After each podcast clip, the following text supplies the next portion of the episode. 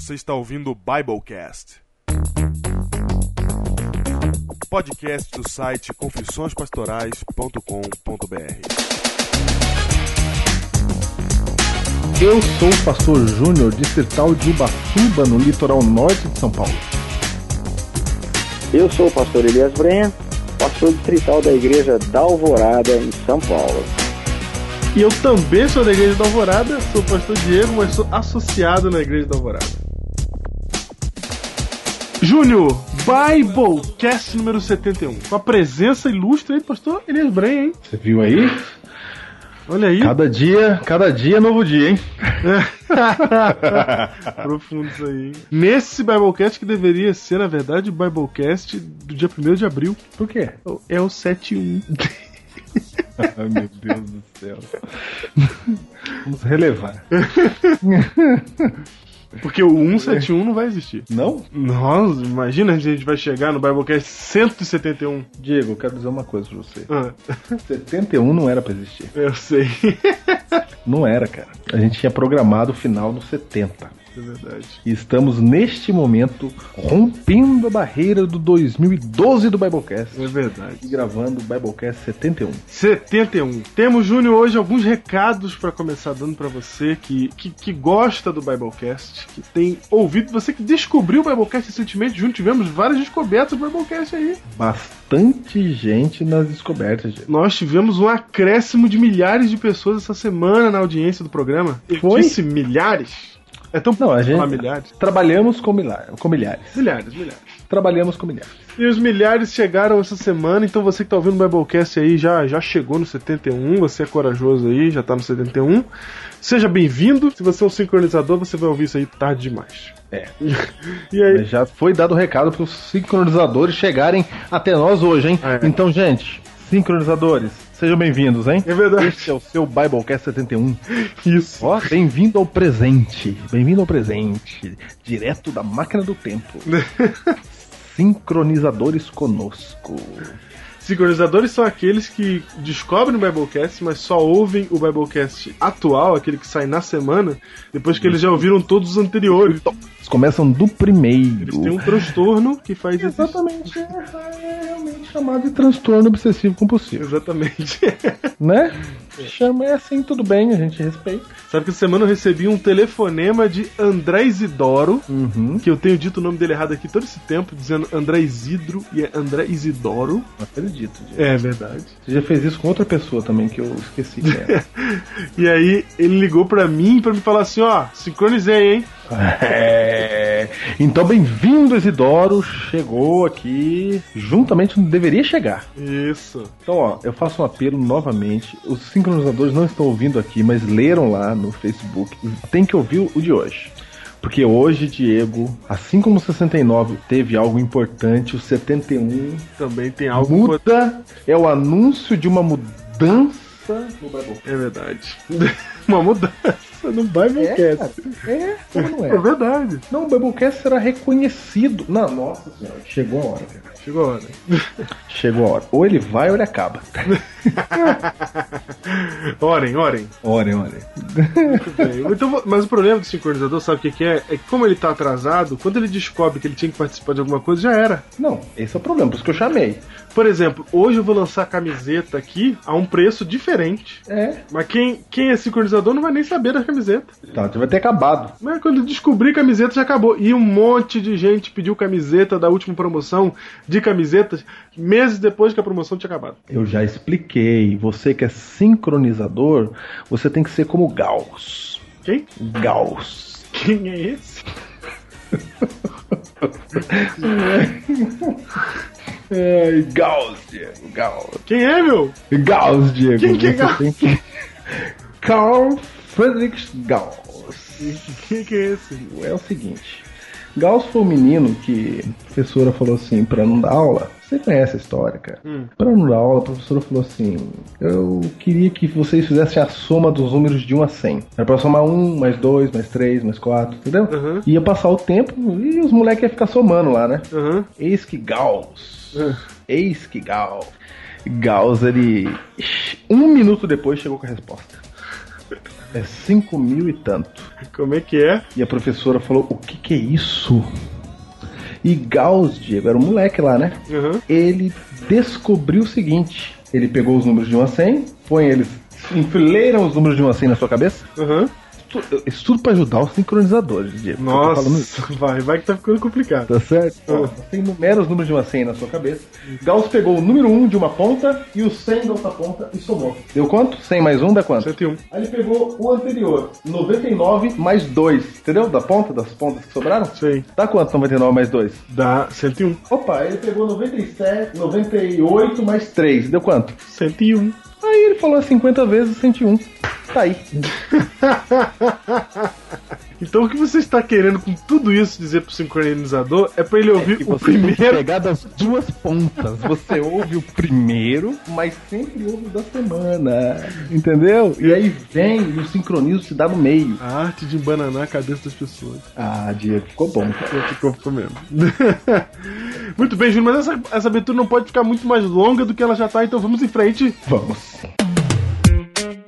E vamos lembrar você que está, estamos na última semana de votação do Prêmio Comunicando Jesus na Web. A última, Diego. A última semana, faltam apenas alguns diazinhos, até quarta-feira você tem pra votar. Você só tem até quarta-feira, herói. Se você já votou, muito bem, muito obrigado. Se você não votou ainda, essa é a sua chance. E se você já votou, pega o link lá do site, porque a gente tem um link explicando como é que faz pra votar, com um, um outro link pra facilitar pra você já clicar e já ir direto pro, pro local de votação, depois já clicar e já ir direto pro local de confirmação.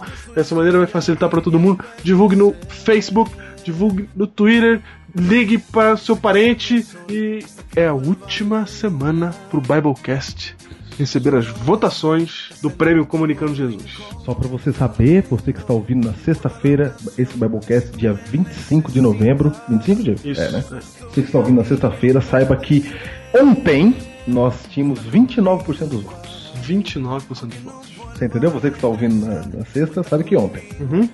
Na quinta. Isso. Então você pode, por favor, fazer seu último esforço. E, gente, não adianta você fazer esquema de e-mail. Se você votar com e-mail temporário, os caras vão, vão perceber e eles já avisaram que eles vão apagar esses, esses votos. Então nem todos os votos são válidos. Se você tentar fazer algum esquema de e-mail, não faça isso. Nós não queremos isso. Vote com o seu e-mail, se você já votou com o seu e-mail, incentive alguém, apurrinhe alguém, ligue para alguém e faça a pessoa votar. E aí nós teremos votos válidos para a primeira fase, né, da- das duas que existem do Prêmio Comunicando Jesus na Web. E quanto mais Apesar que- votos a gente tem agora, mais chance a gente tem com o ju- os jurados técnicos. Isso mesmo. Apesar que eu sonho que um dia que o Prêmio Comunicando Jesus vai ser vote quantas vezes você quiser, pra medir o amor no coração das pessoas. Ah, entendi. Que é o site mais querido que eles estão procurando, certo? Não aquele que tem que é mais conhecido. Uhum. Certo? Certo. Desse jeito estamos elegendo o mais conhecido, Uhum. não o mais querido. O mais querido é aquele que tem mais votos, que a pessoa fica votando, votando, votando. Exatamente. Que nem Big Brother, né? É isso. Muito bem. Agora, Júnior, temos uma novidade aqui para os heróis, uma novidade de Natal. Toca a música do Papai Noel. Vem, Papai Noel. Você vai poder ganhar ou se presentear ou presentear alguém, Júnior, com a camiseta de Natal do site Do. Não, e a camiseta eu vou falar pra vocês, gente. Não. Nossa senhora. Com patrocínio Traço do Reino. Patrocínio. Não, é Traço do Reino. Essa Patrocínio, é... com a inspiração artística de Traço do Reino. Não, pra falar a verdade, esta é a camiseta do Traços do Reino. É sim. Do Traço do Reino. Se você gosta do Traços do Reino, imagina ter uma camiseta de Natal do Traços do Reino. Não, é que você não viu a camiseta ainda. Quando você vê a camiseta de Natal, é pra usar no dia de. Você vai querer cantar numa cantata de Natal só pra usar ela.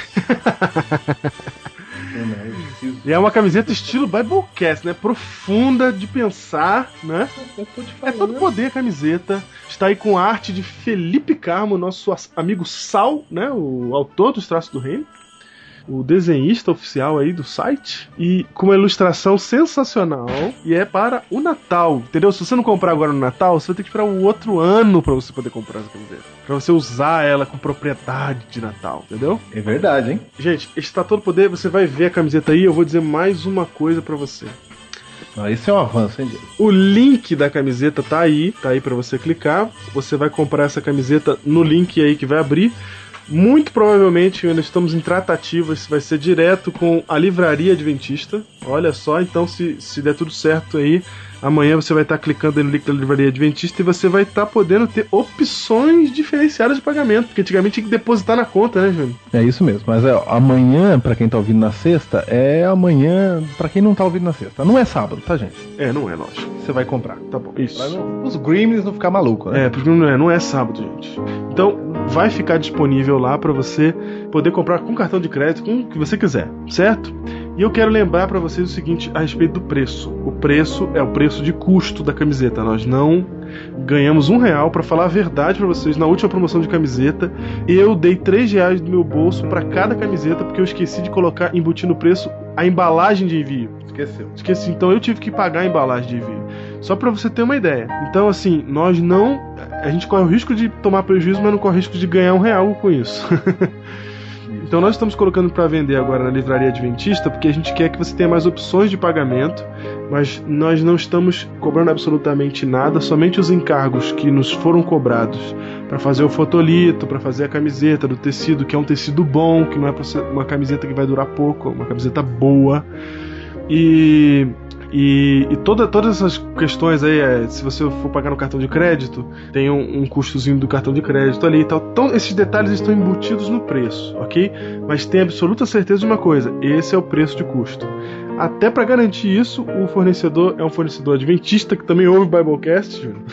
Estamos todos juntos. Estamos todos juntos. Então, assim, nós não estamos embutindo um real no valor dessas camisetas, nós estamos repassando para vocês o valor com, claro, o valor agora da embalagem, tá? Do envio. E, e o valor do envio vai ser acertado por fora, ok? A camisa anterior dos heróis do Biblecast ela vai estar disponível também para você comprar. Então, aqueles que não compraram a camisa dos heróis e estão querendo, fizeram pedidos, chegou a hora de você comprar e ela está mais barata agora, porque o fotolito já foi feito outra vez, né? Então a camisa dos heróis vai sair agora por um preço bem menor do que o preço pago no, na primeira remessa. Bem menor também, não é tão bem menor assim, né, gente? Mas é menor. É menor. É. E eu não vou falar o preço aqui, porque você pode estar ouvindo isso no sábado, então você vai lá no É, site. você vai dar um Gremlin, vai molhar o Gremlin. Vai molhar o Green, não pode. Você vai lá no site e descobre o preço das camisetas, tá?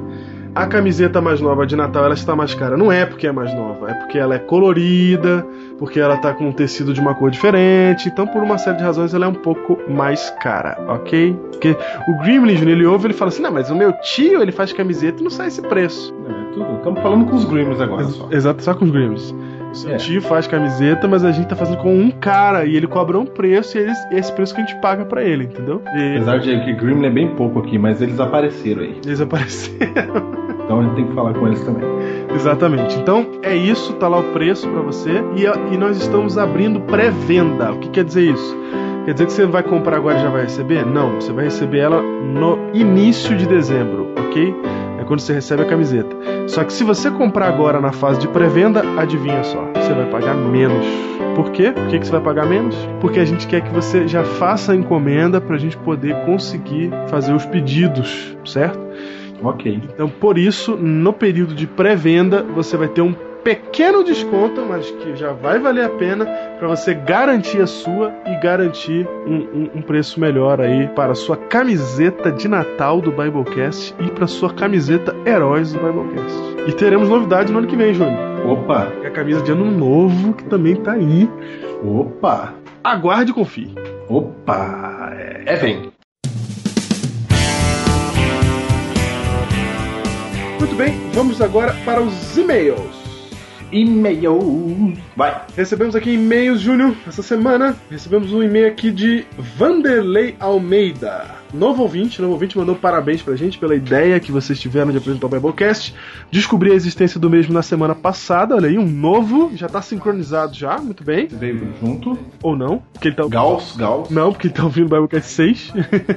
Ok. ele conheceu na semana passada e hoje ouvi o Biblecast número 6, todos... Estão todos ótimos. E aí ele manda uma dúvida aqui sobre o número 6 a respeito do Census Plenior, que foi explicada no número 7. Ele já ouviu o número 7, era resolvido, é isso aí. É isso aí. Júnior, Vamos lá, a gente quer destacar aqui o comentário de Claudio Lee sobre o, Biblecast 70. É, a gente só lê e-mails, mas esse comentário aqui Importante. é importante. Diz aqui, ó. Finalmente um Biblecast onde eu já tinha o correto entendimento da questão. Olha aí, muito bem. Viva, diz ele. Esse, esse abismar dele significa que por vários Biblecasts ele, ele se surpreendeu, né? Foi. Muito bom tema. Realmente, a imensa maioria pensa que pecado é tudo igual. Ótimo Biblecast. Penso que faltou fazer uma aplicação com as ofertas e sacrifícios apresentados no sistema do santuário. Naquele sistema, que era um tipo de coisa superior, já se fazia a diferenciação de vários pecados com o preço a ser pago por cada um deles. Preço, entre aspas, pela oferta, né? Que era oferecida. Como falado no tema, o preço do perdão recebido tem a ver com o tamanho do pecado cometido e isso mostra como a graça e o perdão de Cristo são maravilhosos. Um abraço, Claudio Lee. Está feito o registro e está acrescentado aí, né? Ele pensa que faltou, né? Eu penso que faltou. Hã? Que ousadia? Faltou mesmo, Claudio Lee. Faltou. Faltou mesmo, a gente esqueceu completamente de mencionar isso, que uma vez a gente até mencionou, Júnior, lá atrás, a gente até fez essa comparação e na hora do programa a gente esqueceu dela. E era super importante porque ela é definitiva mesmo. Quando você olha pro, pro santuário, você vê que havia diferenciação pros pecados. Logo, portanto, há diferenciação para os pecados. Olha aí. Olha aí. Bem colocado, Claudio Lee, obrigado. Muito bem. E pra terminar, Júnior, aqui temos o e-mail de Rafael Lucas, que ele manda pra gente aqui um cartaz de um evento que está acontecendo, de uma série de eventos que está acontecendo lá na igreja dele, do Colégio de São Carlos. E ele está fazendo sobre confiabilidade da Bíblia, mandou um cartaz pra gente ver, e diz que usaram o Biblecast 20A e 20B. Olha só. Olha que maravilha. E ele diz que quando foi baixar o Biblecast transcrito, ele encontrou um probleminha aqui de arquivo que eu já vou resolver pra você. Mas o que eu quero destacar aqui, Júnior, é que ele fez um programa na igreja dele, baseado no Biblecast, e pra fazer o programa acontecer, ele conta com os Biblecasts transcritos. Ok. Você entendeu a importância desse ministério, ó herói do Biblecast? Ok. Você transcreve o Biblecast, você disponibiliza esse conteúdo para ser utilizado em outros lugares, porque ele já está pronto ali em texto. Então, por favor, não descansem enquanto não transcreverem. Ó, o número tá aumentando, já estamos no 71. Nossa, rapaz, quando nós falamos isso tinha só 20. Não, quando a gente apelou assim tinha 40. 45 por aí. É, 45, é. Já tá com 71. Vocês, Já dobramos. vocês podem, por favor, começar a transcrever esse negócio? Muito bem. E para finalizar essa abertura sensacionalmente, Júnior. Diga. Eu tenho que divulgar aqui uma coisa que eu tô devendo faz tempo. Vai. Que é o Seria? site da igreja de Toyota no Japão, Júnior. O site da igreja. Ai, ai, ai, ai, ai, ai, ai, ai. Os samurais do Biblecast. Eles estão promovendo o Adrian Matsuyama, nosso amigo que já mandou vários e-mails aqui pra gente, que tá sempre em contato. Ele tá cuidando do site da IARD de Toyota. E é exatamente esse o endereço: iardetoyota.blogspot.com. O site é atualizado direto, sempre tem coisa interessante. Algumas coisas até a gente publicou no, no Heróis do Biblecast lá, porque era um assunto interessante, vídeos interessantes. Vale a pena você acompanhar. E Júnior, para que eu não me esquecesse dessa vez, o Adrian arrumou um jeito infalível. Qual é? Ele mandou aqui um testemunho direto do Japão dos samurais do Biblecast. Ai, Fadi, quando o samurai vem, vem mesmo. Você vai conhecer agora um dos samurais. Ah, eu vou nem contar a história dele. Você vai ver a história depois eu falo.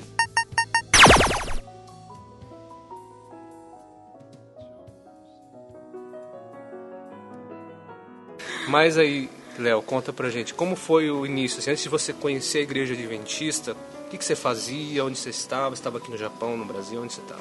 Antes eu estava aqui no Japão, já há um tempão aqui no Japão. E na minha na fábrica onde eu trabalho, eu trabalho todo sábado. Então, e eu trabalhava com uma amiga lá que chama Leite. Oleide. E já trabalhei com o marido dela com coite. E Bial. isso, coite Bial.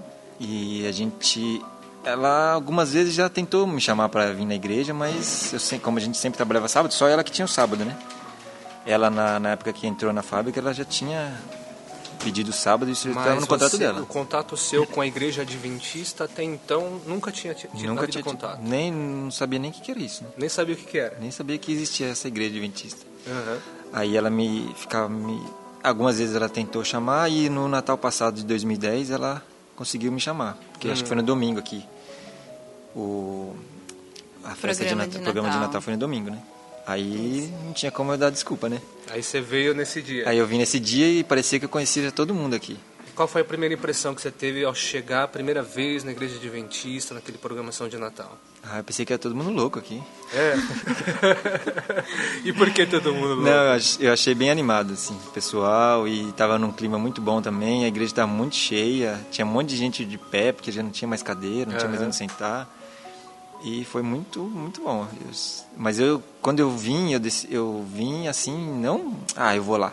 Não pensei assim, pensei, eu vou lá e vou aproveitar, vou conhecer a igreja, vou... Porque tanto o Leide como o ale- eles individualmente como casal também são pessoas exemplares assim e eu sempre ficar curioso, né? Que negócio que é esse de, de não trabalhar no sábado, de que igreja doida Trouxe que é uma essa? certa curiosidade. É, aí isso também traz uma curiosidade, mas e também um assim, o jeito deles serem, né, de tudo e aí trouxe uma curiosidade também. Trouxe uma curiosidade, aí você, Então- no, no momento que dava pra vir num sábado, aí você vinha. Ou ainda não. Não, não, nunca tinha vindo. Primeira Nunca vez foi, vindo. foi no programa de Natal. Primeira vez foi naquele programa. Ah, Eles já tinham me falado, nah, quando, quando folgar um sábado você vai lá então, né? E aí ficou nisso, só aquele convite, mas eu nunca tomei iniciativa nem de vir, né? Mas a pergunta que eu faço é: hoje é sábado e você tá aqui. Por quê? Agora as coisas mudaram, né? Mudaram? Aí eu vim no programa de Natal, Ah, isso foi, foi em novembro até. Hum. O programa foi bem antecipado. novembro de 2000, 2010. 2010, tá. Aí depois, trabalhando todo sábado. Normal, eu só vim no, no programa normal. No, a minha vida continuou normal, eu só vim no programa e gostei muito daqui, mas não tinha outra oportunidade. Mas, inclusive, eu ficava uma certa ansiedade, alguma, uma certa, um certo incômodo, né, para vir de novo. Pra vir de novo. É. Você vê, gostou daquilo lá, vamos lá de novo. É porque, eu, porque também eu pensava, eu não relacionei bem as coisas, eu pensava que todo sábado era aquela festa, né? Ah, Eu Não que não seja, É, né? não que não. Mas assim, aquele dia foi um programa especial de Natal. mas vamos lá. Ponto. Não era um sermão, né? E, e o que, que o Biblecast tem a ver com tudo isso? Quando foi que você com- começou a ter esse acesso a ouvir o Biblecast? Não, então, aí. Aí no, em fevereiro, dia 20 de fevereiro, a gente foi. A, a igreja foi esquiar. Hum, E aí eles me convidaram. Ia ser no domingo, né? Ia ser domingo o dia inteiro. E aí a gente foi esquiar. E lá, né, nesse, né, descendo de snowboard lá, eu trinquei meu braço. E aí fiquei 40 dias parado, sem poder trabalhar. E aí, não podendo trabalhar, o que eu vou fazer? Vou pra pra igreja. Na igreja. certo. Com as pessoas que me ajudaram a trincar o braço, né? Ah. Engessar o braço. Então, foi- Convidaram foi, foi, a melhor, você. foi a melhor trincada de braço da vida. Foi, é, né? foi uma providência divina até. Depois, aí na- nas vezes que eu vim aqui na igreja no, no culto de sábado, né? Aí até por várias vezes eu na escola sabatina, nos pedidos de oração, agradecimentos, eu agradecia por Deus ter conduzido as pessoas para me levar pro, Pra pro trincada snowboard no para braço. trincar meu braço. Ah, sim. Ele veio pela dor. Veio pela dor, Veio. né? Ele veio pela dor. Aí, que, aí na igreja você ouviu quem foi a primeira pessoa que falou pra você, olha, Biblecast. Você, você ouviu falar Biblecast. O que, que é isso? Ah, então, foi, foi um cara que. Foi o Tiago, né? Hum. Aí eu falei. É o Thiago Hiroshi, mas Thiago não é o Hiroshi, Thiago Hiroshi do Brasil. Isso. É o Thiago Hiroshi É o daqui, Thiago que Hiroshi agora foi pro Brasil. Isso. Que está deixa em. Recife. Isso. Ele é um samurai do Biblecast. Inclu-. E, inclusive, até eu nunca falei pra ele, mas na, na, na vez que ele. Eu já tinha vindo, acho que umas 4, 5 vezes, tava vindo, né? Hum. E aí ele, uma vez depois que terminou o culto, aí tem aquele momento de confraternização, e aqui em Toyota, toda vez a gente faz ele junto à panela, né? Aham. Aí enquanto esperava ali, ele chegou em mim e. Mas eu fiquei pensando, nossa, que cara chato, né? O cara já chegou assim, pegou meu iPhone e, e falou, não, você tem que escutar o Biblecast, você tem que estar no site da CPB. e É igual que- você fez com a, com a- com a querida Suelen ali no iPad. Ó, vocês têm que abrir o, no, o Biblecast, assim, desse jeito. É, Ah, tá. bem chato. assim. Aham. Aí eu falei, caramba, que, que forgado, né? Já vai fazendo assim, mas ele falou, né, você, isso aqui é o Biblecast, você tem que escutar, e acho que tava no 42, se eu não me engano. Uhum. Tem que escutar, você tem que escutar, já baixou o 42, 41, 40 e depois... Aí ele foi baixando pra você. É, ele foi baixando, né? Eu não sabia nem como escutar depois também. Aí ele falou assim, se você quiser estudar a escola sabatina, já que você, você tá começando na igreja agora, você não tem apostila, né? Então você entra aqui no site da CPB, que tem aqui e tal. Aí foi, e deixou tudo lá gravado, né? No favoritos, tudo, já tinha como eu acessar quando eu quisesse. Aí ele falou, ah, isso aqui é o Biblecast, quando você não estiver fazendo nada, estiver aí à toa, ou, você tá indo trabalhar, ou tá lavando louça, tá fazendo alguma coisa, você vai escutando, né? Já que você não tem. Como eu tinha pegado o iPhone recentemente, não tinha música, não tinha nada nele. Aí ele colocou, e aí. Não sei, um dia, não sei por que, que eu parei e fui procurar, fui lá escutar o, Biblecast. o Biblecast. Aí comecei a escutar, E qual foi o primeiro que você ouviu? Você lembra? foi o 42. 42. É. Daí eu comecei a escutar e as e, eu, e além disso as coisas aqui da igreja já faziam começava a fazer sentido, né? Já Já, que sentido. eu já estava na vindo quatro, cinco vezes e, estava gostando, né? Então as coisas já faziam sentido para mim e eu já estava me sentindo incomodado também para buscar mais coisa. E porque eu sempre achei que a Bíblia era uma coisa, era um livro assim, Qualquer livro como qualquer outro. é, um livro de história assim Aham. fantástica, né? Então, mas eu nunca tinha, não sabia como ler a Bíblia, não tinha é, assim acesso a como como ler ela, né? Como entender ela. E o quão ligado ela tá com a história. Isso, isso. E como o Biblecast traz isso, né? É. Na- Mas aí veio esse incômodo, né? De eu procurar, de entender a Bíblia, de, de saber por que, que eu tô aqui, por que, que eu tô vivo, várias coisas, né? Que vão, que vão, que foram incomodando e além de vir na igreja, aí eu recebi esse apoio do Biblecast, né? Aí você Porque foi ouvindo, foi ouvindo escutando, e né? você tornou um viciado Tornei, no Biblecast. me tornei um viciado. Né? Insuportável. Mas diga pra gente aqui, pra todos os ouvintes do Biblecast, mas o que, que aconteceu no acampamento 2011 devido a tudo isso de você vir pra igreja, do braço trincado, do Biblecast ali, por um irmão chato que colocou lá os Biblecast, de É. repente você começou a ouvir e aquilo foi trazendo alguma coisa pra você. O que, que aconteceu no acampamento 2011? Não, pera, inclusive eu quero agradecer o Thiago aqui por ser tão, tão chato comigo. Muito obrigado, Thiago. E por me apresentar o Biblecast. E eu também tenho sido chato com outras pessoas aqui para apresentar ele, do mesmo jeito que você foi comigo. Aliás, Mas vale a antes pena. de contar o que aconteceu no acampamento, você tava, você tava namorando na época que você trincou o braço? Não, não tava. Não. Quem que é essa voz aqui que falou que era Bruna? Essa aqui é a minha namorada que Deus trouxe. Mas trouxe. É, na, na época que ela já tava me chavecando, Ah, ela? é, Ah, aí eu, eu tava querendo, eu tava...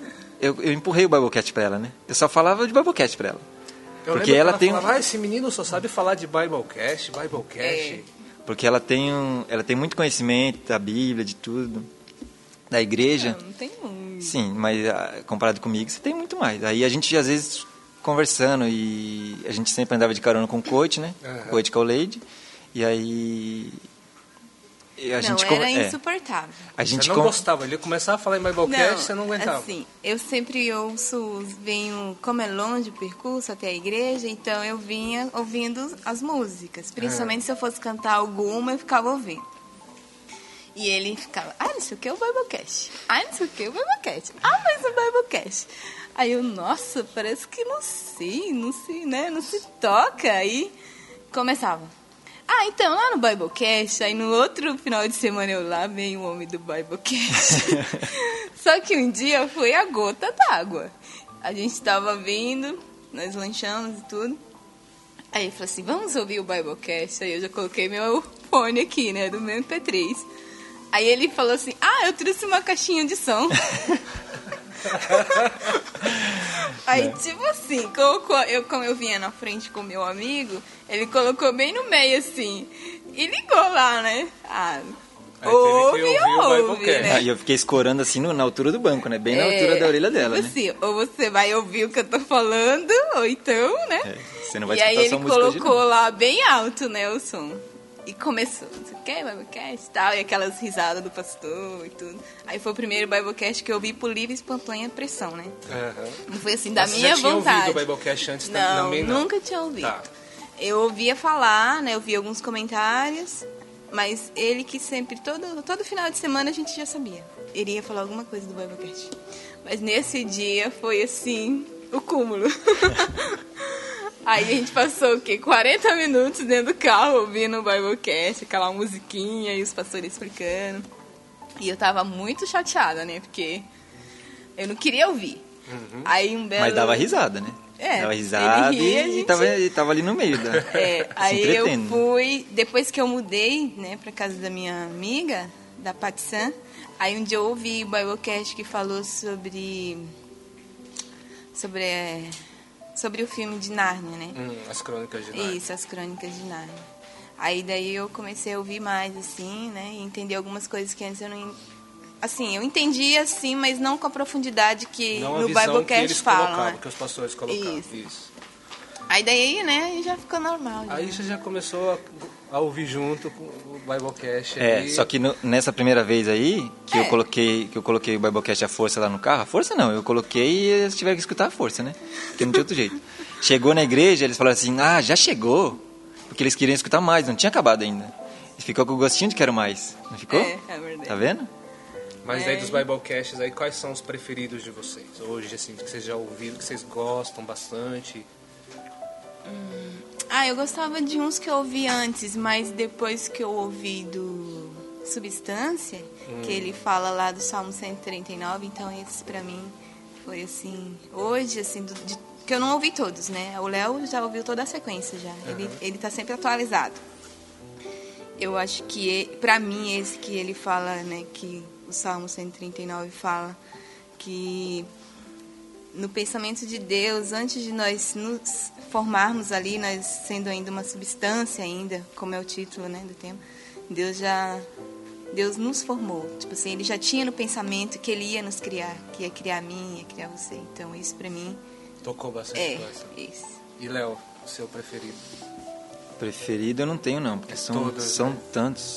Aí eu- então, eu escutei o 42, o 40, 41 e 42. E aí depois eu comecei a baixar todos, desde o primeiro, né? E ouviu tudo já. Aí eu vi tudo e, e cada vez eu tô ansioso para escutar o próximo, né? Está o próximo. Já, já, já, já baixou o último? O último, não, o último é o 70. Inclusive eu já fiquei ansioso porque, porque demorou duas semanas esse 70 para sair. Então, Aí, pastor Nossa, Diego, viu ele, como ele ele é sabe até os dias da semana, os dias que tem, os dias que sai, os dias que não sai. Mas É. aí, agora... Então quer dizer que o Biblecast uniu o casal aqui, olha, além... Também. além Também. uniu De uma certa casal. forma. Mas aí conta o que aconteceu no acampamento 2011. Léo. no acampamento foi o meu batismo, em partes também pelo Biblecast. Em partes pelo Biblecast. É. Então fala alguma em partes coisa. eu pros agradeço pastores. vocês, pastor Diego, pastor Júnior, que estão sendo uma ótima ferramenta com esse Biblecast. Vocês estão, vocês estão se colocando nas mãos de Deus para que Deus conduza vocês. E eu sou uma das pessoas que foi, de uma certa forma, atingida pelo, Pelo uso de vocês que Deus está fazendo. Então eu agradeço muito. Continuem fazendo esse trabalho e incentivando outras pessoas, incomodando muitas pessoas, porque esse trabalho que vocês fazem não tem palavras para descrever. É um Vocês. trabalho lindo, né? Muito lindo. Bruna, um recado pro pastor. Ah, outro dia eu estava lendo no Twitter e pessoas fazendo um comentário sobre o Biblecast e eu fiquei ouvindo os testemunhos, lendo os testemunhos de algumas pessoas, inclusive o último que teve agora, né, de uma, de uma mulher. E eu vejo assim, hoje, na modernidade que temos hoje, com a tecnologia, muitas informações que chegam aos nossos ouvidos, mesmo a gente sem querer ouvir, é, a linguagem que os pastores falam é a linguagem nossa hoje. Então, temas que a gente não entende, né? Só lendo, talvez ouvindo uma pregação, eles colocam uma linguagem tão simples, tão fácil e tão animada, prazerosa, que você aprende isso, não fica só como conhecimento no intelectual, fica assim, um sentimento de adoração, de conhecer a Deus, de saber que temos um Deus que ama, que cuida. Então eu agradeço, né, por vocês terem esse dom de transmitir essa mensagem que é o amor de Deus para nós. E eu sou feliz porque eu tenho crescido. Eu não ouço com frequência, assim, toda semana, né? Porque a rotina em si não, não dá. Mas sempre que eu. Sempre procuro ouvir sempre, né? Assim. E sempre que eu vou ouvir um Biblecast, independente da sequência, é uma mensagem que eu vejo que é específica para mim. Então eu agradeço a Deus, agradeço a vocês também, porque eu tenho. Estou me tornando é, mais semelhante a Jesus. Tá aí, então, um testemunho aqui do Léo e da Bruna, diretamente aqui do Japão, Nós estamos aqui, nós somos os Samurais do Biblecast, Pastor Diego, Pastor Júnior. Um abraço a todos vocês, a todas as pessoas que estão ouvindo e continuem ouvindo o Biblecast, Posso- porque nós ouvimos sempre aqui Biblecast. Posso aqui dar um recado? Japão. Por favor. Vocês que são os heróis do Biblecast, samurais do Biblecast, todo mundo que escuta o Biblecast, eu peço que por favor vocês sejam bem chatos igual o Thiago foi comigo. Incomodem muitas pessoas e eu vou fazer minha parte aqui incomodando o máximo de pessoas também que puder e ser muito chato com elas. É que Continu- hoje você é um adventista. Isso, hoje Né? eu sou um adventista, graças em partes a vocês também, o a vocês do Biblecast.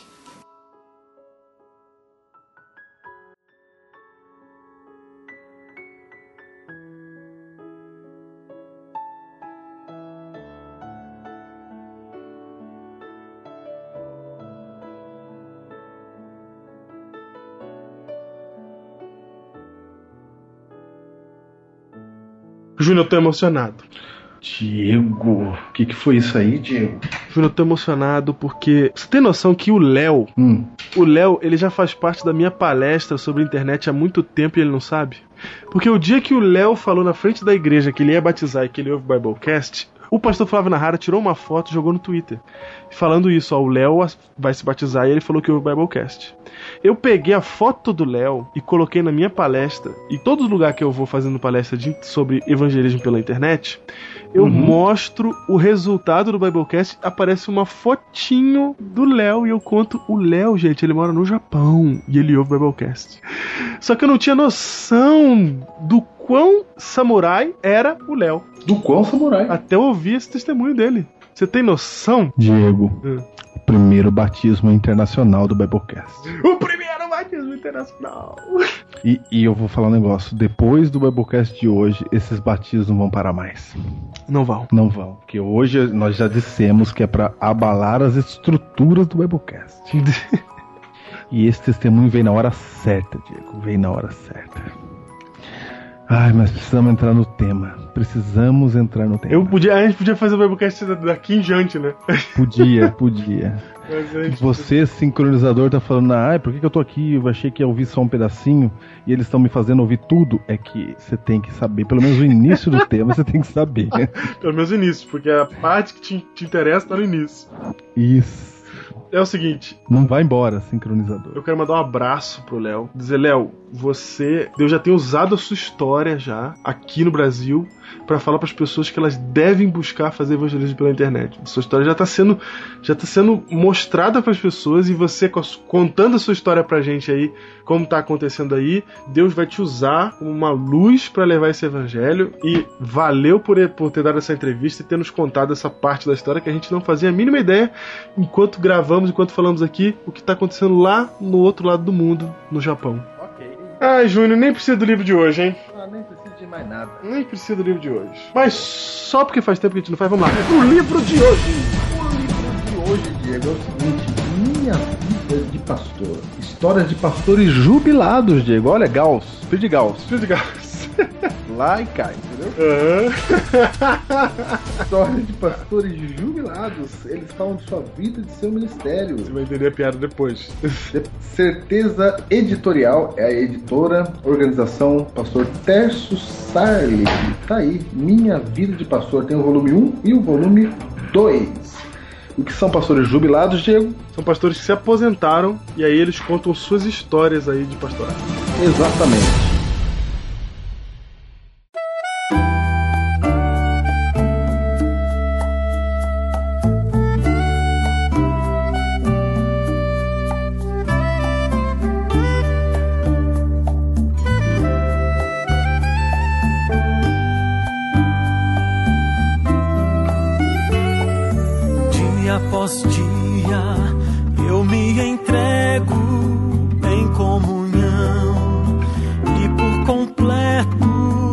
Ser usado só por ti, Senhor. Como teu servo me reconheço em tua palavra, me fortaleço para ser usado só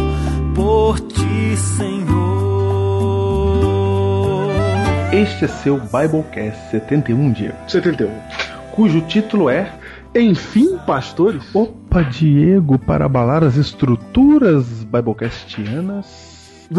Finalmente nós conseguimos, Diego. Finalmente, Júnior. Finalmente. Nossa, depois de oito anos, Júnior. Depois de oito anos. Depois, Júnior, de subir as alamedas. Depois de andar nas alamedas, Diego. Nossa. Depois de muito calzone naquela. Diego, depois de dar com a mão e ser abandonado pela carona. Dar com a mão e ser abandonado com a Depois de ver gente dando com a mão e passar por cima dele e não dar carona. A gente já esteve de todos os lados. De todos. de todos os lados. Porque você não podia ter mais uma falta. É. Nossa, eu me lembro de um dia que a gente tava atrasado com o meu carro todo caindo aos pedaços. E aí o Júnior tava de carona comigo. E a rua do, do colégio é cheia de quebra-mola. E a gente ia chegar atrasado e ia ser reprovado. O Júnior falou assim: Diego, esquece que tem quebra-mola. Eu, como assim, Júnior? Meu carro vai quebrar. Diego, não tem quebra-mola aqui, vai. Vai. E Júnior faz oito anos. Eu me lembro do dia 9 de fevereiro de 2004, quando eu sentei a três carteiras na sua frente. Meu Deus do céu. Eu sentei, Diego. Só ia conhecer você no segundo ano. Verdade. Porque o primeiro a gente era meio assim. É. Meio assim. Não, o primeiro ano a gente foi amigo já. Foi. Mas, é, Foi, mas, não, é. não rom- ainda tinha outros. É. Uhum. Tudo isso está falando, gente, porque é sobre o encontro marcado de dezembro. Você que tá aí no Facebook esperando, É. há dois encontros, Diego, são encontros sensas, são encontros imperdíveis. São, Júnior, são imperdíveis. Não, são imperdíveis.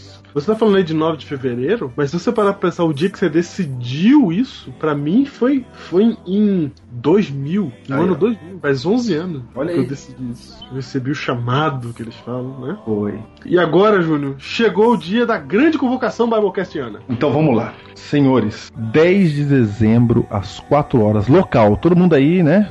Querendo saber Uhum. o local. 10 de dezembro, local.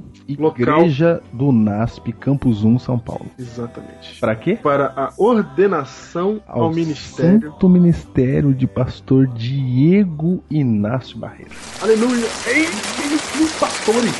Enfim, 10 de dezembro no UNASP Campus 1, gente. Você tem que estar lá. Você tem que estar lá e você também tem que estar na semana seguinte, no dia 17 de dezembro, à tarde também. Em que hora, Júnior? Às 4 e meia. Às quatro e meia, na Igreja Central de Tremembé, interior de São Paulo. Pra você não reclamar que é só na capital. Isso, ali perto de Taubaté. É, exatamente. Viu? Você de Santa Catarina aí. Você da Bahia tá mais perto aí do que o do NASP, Campus 1, Tremembé é mais perto.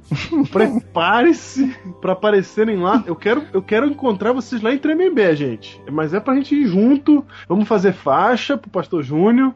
E vamos estar lá em Tremembé no dia 17 às 16h30 para vermos a ordenação ao Santo Ministério de José Rodrigues Flores Júnior.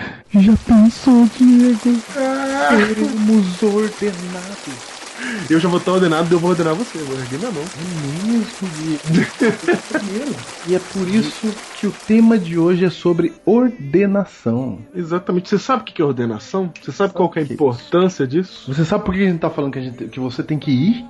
Porque É? já já nós vamos mostrar pra você aqui Já já. o que, que você tem a ver com isso. Antes do Pastor Brenha entrar conosco aqui na gravação, nós vamos falar para você mais ou menos o que, que é essa questão da ordenação. O que é Exatamente. ordenação, ministério, como é que ela funciona na Igreja Adventista e qual que é a relevância teológica dela para você e para mim, pro Júnior. Por que que a gente tá fazendo um programa sobre isso? É só porque a gente vai ordenar? Por quê? Entendeu? É A gente isso. tá aproveitando esse tema da orde... É claro que a gente vai ordenar para falar de um tema que é importante a igreja saber, você entender qual é a teologia por trás desse negócio aí chamado ordenação.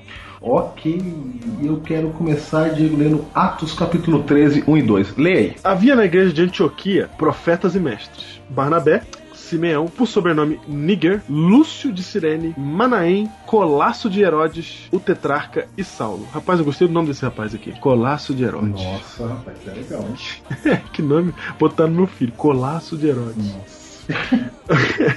e Saulo. Olha aí, Júnior. Quem que é esse Saulo aqui, Júnior? É Paulo, É Paulo, né? é Paulo. Muito bem. Esses, Júnior, eram profetas e mestres, né? Então, alguns desses nomes que eu citei são profetas e alguns dos outros, e todos eles são mestres, vamos colocar assim. Vamos né? Verso 2: E servindo eles ao Senhor e jejuando, disse o Espírito Santo: Separai-me agora. foi o Espírito Santo que falou. Quem foi que falou? O Espírito Santo. O que, que ele disse? Desses profetas e mestres aí, ele falou assim: Separai-me agora, Barnabé e Saulo, para a obra a que os tenho chamado. Então, jejuando e orando, e impondo sobre ele as mãos, está no verso 3, hoje despediram.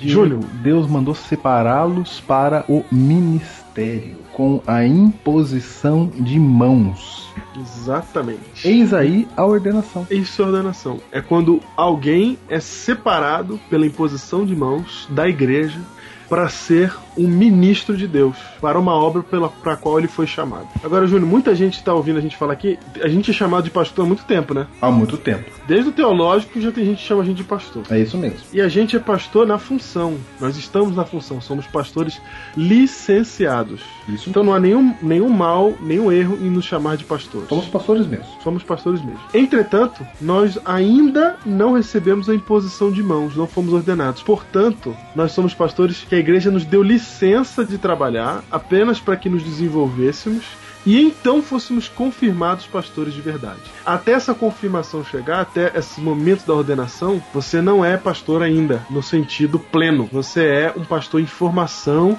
que tem licença da igreja para trabalhar, para ser um mestre, como eram os outros aqui da história. Mas chega um momento em que a igreja reconhece em você que você está é uma pessoa chamada por Deus, então a igreja, por meio da imposição de mãos, ela te ordena. O que isso significa, Júnior? Olha só.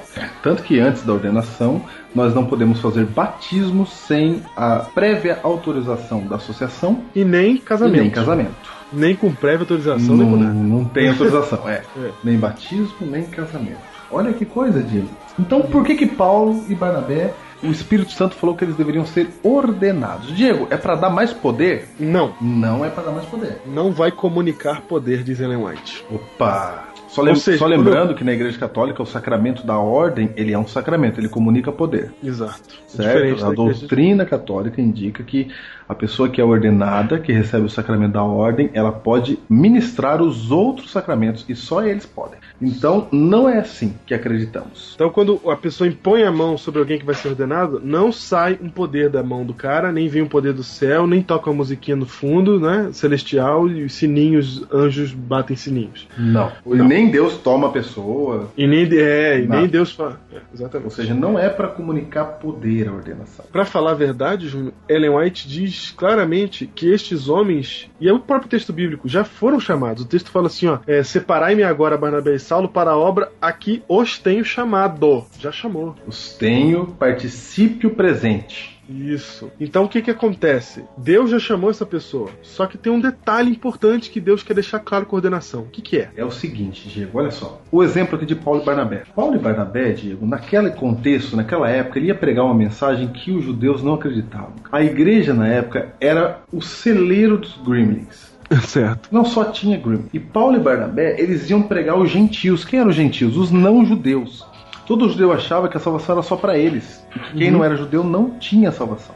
Então agora Paulo e Barnabé, eles iam falar um- uma mensagem que é bíblica, que é de Deus, só que os judeus não entendiam daquela forma. Então o que que Deus mandou fazer através do Espírito Santo ali?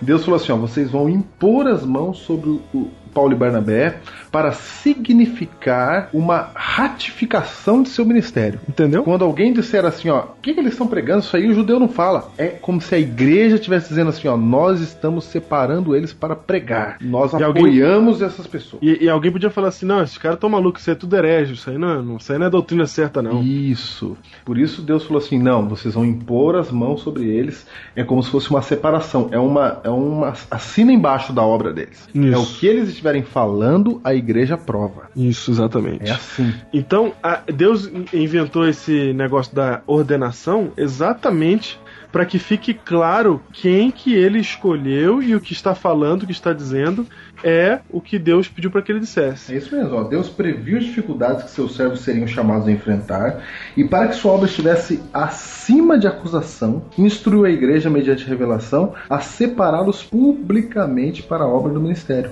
Olha aí, ó. Isso não quer dizer que o cara pode sair por aí falando qualquer coisa. Porque a igreja, ela está olhando pro que o cara está dizendo, entendeu? A igreja, ela pode, Júnior, ordenar e ela pode desordenar. Opa, claro que sim, pode. Ao mesmo tempo que a igreja pode levantar a mão e falar assim, esse aqui é um ministro de Deus, ela também pode falar, ele não é mais. Pode, pode, pode falar. É Entendeu? isso mesmo. Não é perpétuo, né? Não. Não é uma vez ordenado, pronto, pode falar o que você quiser que tá tudo certo. Não, na verdade não. Na verdade a igreja está reconhecendo que esta pessoa, que no caso ali Paulo e Barnabé, eles falavam de acordo com a vontade da igreja. Uhum. Se eles parassem de falar de acordo com a vontade da igreja, acabou, Isso. Certo? Agora pensa assim, pra você entender bem a ordenação. Pensa só, se você estivesse no lugar de Deus e você quisesse escolher alguém, aí você escolhe a pessoa. Como é que você avisa que você escolheu? É a pessoa que vai falar, não, Deus me escolheu. Mas como é que você sabe disso? Pra isso, Deus usa a igreja, que é uma instituição independente daquela pessoa, cuja cabeça é Cristo, certo? Ele usa esta igreja pra dizer assim: eu escolhi esses caras aqui. Que você tá falando é muito importante. Deus, quando faz alguma coisa, ele usa a igreja. Ele comunica a igreja, isso é muito importante, Júnior. Porque aqui no Obreiros Evangélicos, página 443 e 444, Ellen White ela deixa muito claro o seguinte: que Deus não tem esse negócio de espírito independente. Eu quero ler esse texto pra você entender. Lê. Tem gente, que- tem gente que fala assim, Júnior, ah, tá tudo errado na igreja. Não, tá errado, tem que ser assim, tem que ser assado, sabe? Quase que monta uma outra igreja, mas não sai, né? Ele quer reformar a igreja, só que ele fala que tá tudo errado, que o certo é o que ele pensa. Olha só, E você vê como é que a ordenação é importante, porque isso acontece toda hora. toda hora. Toda hora alguém vai falando, ah, isso aí tá errado, tem que ser assim. E sai pregando independente. Página 443, Júnior. Vai. Deus fez de sua igreja na terra um conduto de luz e, e por intermédio dela comunica seus desígnios e sua vontade. Por Então, também Deus da fala- igreja. É, Deus fala seu desígnio e sua vontade pela igreja. O que, que é a igreja? É um monte de gente. Isso, não estamos dizendo que a igreja é infalível. Estamos dizendo Não. que Deus não vai ficar falando pra uma pessoa só. Se Deus. Lê, continua lendo. É, ele não dá a um de seus servos uma experiência independente da experiência da própria igreja, ou a ela contrária. Viu? Não é um cara que recebe essa revelação sozinho. Ó, ó, Deus chega pra, pra você e fala assim: ó, vou te falar um negócio aqui porque a igreja não tá entendendo, vou falar só pra você, tá? É, não. Deus não faz isso. nem dá a um homem um conhecimento de sua vontade para toda a igreja, enquanto esta, o corpo de Cristo, é deixada em trevas. Olha aí. Entendeu? Ele não chega pra um cara e fala, ó, tem um negócio pra dizer pra igreja e tal, você diz pra mim, tá? Só pra você. Não, ele comunica à igreja. Se for um movimento desse, por exemplo, ele vai falar com várias pessoas da igreja. Isso mesmo. Se a igreja estiver errada, ele avisa pra um monte de gente. Ele avisa pra todo Isso. mundo. Ele avisa pra igreja. Entendeu? Não é um cara, não tem essa de um cara, não tem essa de independência. Então, o- muito, muito, muita gente pensa que, que tem que, sabe, tem esse espírito independente, fica criticando e fica e tem que mudar tudo e não sei o quê. Só que só ele percebeu isso. Quer dizer alguma coisa. É, então por que a gente tá falando isso? Porque a ordenação é um reconhecimento da igreja pra aquele indivíduo. isso. Tá dizendo, esse aqui tá falando o que a gente fala. Pode ouvir o que ele tá falando. Isso. Ele, olha só o que ele fala, ele fala em sua ela fala em sua providência, Deus coloca seus servos em íntima relação com a igreja, a fim de que tenham menos confiança em si mesmos e mais em outros a quem ele está guiando para levarem avante sua obra. Olha aí, ó. Júnior, sabe por que eu confio que é a obra de Deus? Não é porque ela tá na minha mão, é porque ela tá na mão de um monte de gente e ela vai dando certo, segundo a vontade de Deus. É mesmo, hein? Entendeu? Não é- Eu não confio em mim mesmo. Eu confio em Deus, porque se eu olho pro meu lado, eu vejo um cara que não dá pra confiar. Se eu olho pra mim, eu vejo um cara que não dá pra confiar. Mas eu vejo ela funcionar. Agora- E ao mesmo tempo, eu não posso olhar só pra mim e falar assim: não, se fizer desse jeito que eu tô falando aqui, vai dar certo. Entendi. Agora, Diego, olha como é que é impressionante. Paulo já não era profeta. Já? Barnabé já não era de Deus. Já? Já não tava tudo certo. Não tava? Deus não podia falar assim, vocês têm que aceitar Paulo e pronto, acabou. Isso. Deus nunca faz assim, ó. No dia da conversão de Paulo, no dia que ele fica cego, Hum. Deus fala assim, ó, vai e se apresenta lá a Ananias. Ah, Então, você vê aí, ó, Deus falou então assim, ó, vai e se apresenta a Ananias e ele, Ananias, vai te dizer o que você deve fazer. Olha só, Deus apareceu para Paulo, Diego, e falou assim, ó, por que me persegues? Quem és tu, Senhor? Eu sou Jesus a quem tu persegues. Entendeu ali? Quem tava Uhum. falando não era o próprio Deus? Era. Aí Paulo cai, fica sem enxergar. E quando. E fica lá e Deus fala assim: ó, vai lá que Ananias vai curar você. Ananias era um líder da igreja. E Deus falou pra Paulo assim: ó, vai ter com a igreja. Isso. Se você, se você tá indo pra, pra cidade que tem uma igreja e Deus manda você ter com o ancião dessa igreja, É. né, praticamente o ele. pastor dessa igreja, ele tá. Ele, ele podia ter falado diretamente né, ali com ele, mas ele usa o intermédio da igreja. E Jesus fazia isso até quando ele não concordava muito com a igreja. Lembra quando ele cu- curava um leproso, ele Uhum. falava, vai e se apresenta ao sacerdote. É verdade. É, ele falava, vai falar com o sacerdote, mostra que você tá curado. Ele não falava assim, vamos formar uma nova igreja porque o sacerdote te tratou mal, que eles estão te discriminando.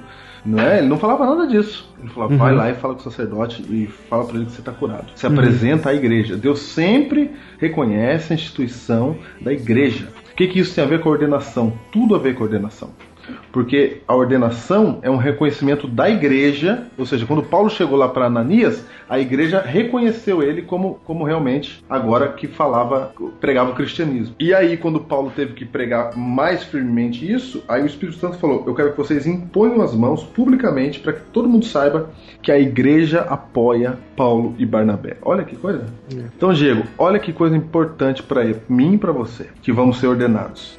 A igreja está reconhecendo em nós, neste momento, pessoas que falam de acordo com ela, não é? São chamados por Deus. A igreja está reconhecendo isso e ela vai publicamente impor as mãos sobre nós e dizer assim, ó, eles estão falando de acordo com a igreja. Pode ouvir. O que pro Biblecast significa muito, porque embora eu nunca tenha tido dúvida do meu chamado, nem você, é, esse, isso, isso diz que. Porque tem gente que fala assim, ah, evangelismo pela internet não tem que fazer, né? Não, de besteira. besteira. Nós estamos num terreno aqui de vanguarda absoluta. E, e a gente ser ordenado agora fala que esse é o caminho, tá dando certo. Então, pra gente, é, uma, é um momento especial por causa disso, porque a gente alcança o, o, o que a gente estava buscando em nos tornar pastores mesmo, né? É, oficialmente pastores ordenados. E, e confirma também esse chamado diante das pessoas. Que eu saber, tanto faz. O importante também é que as pessoas que estão ouvindo também saibam disso. É por isso que a gente está chamando vocês para estarem presentes conosco nesse momento tão importante para nós todos. para nós todos. Realmente vai ser um momento emocionante pra gente e especial demais, tanto para o espiritual como pessoal também. E tem mais, nós mesmos poderemos batizar Alegria! aqueles que tomaram a decisão pelo Biblecast. ah! Agora sim. Só vai ser duras viagens, né? Quem vem pra cá ou quem vai pra lá. Vai ser legal. Você não pode ficar saindo toda hora do nossa igreja, né? É, gente, não reclama não. Mas a gente, e a gente já tá planejando o encontro anual de Biblecasters para isso. Exatamente. Já estamos planejando. gente. Planejando. Não, gente. Eu tô falando que é uma nova era. Uma nova era. Eu tô te dizendo pra vocês, é uma nova era. Meu. É um novo momento. É por isso que a gente tá chamando vocês. Eu estarei lá no dia 10, o Diego estará aqui no dia 17. Não. Ah, sim, certo. Você confundiu todo mundo agora falando isso. Por quê? Não, você quis dizer que eu vou estar na sua ordenação e você vai estar na minha. Exatamente. Ok.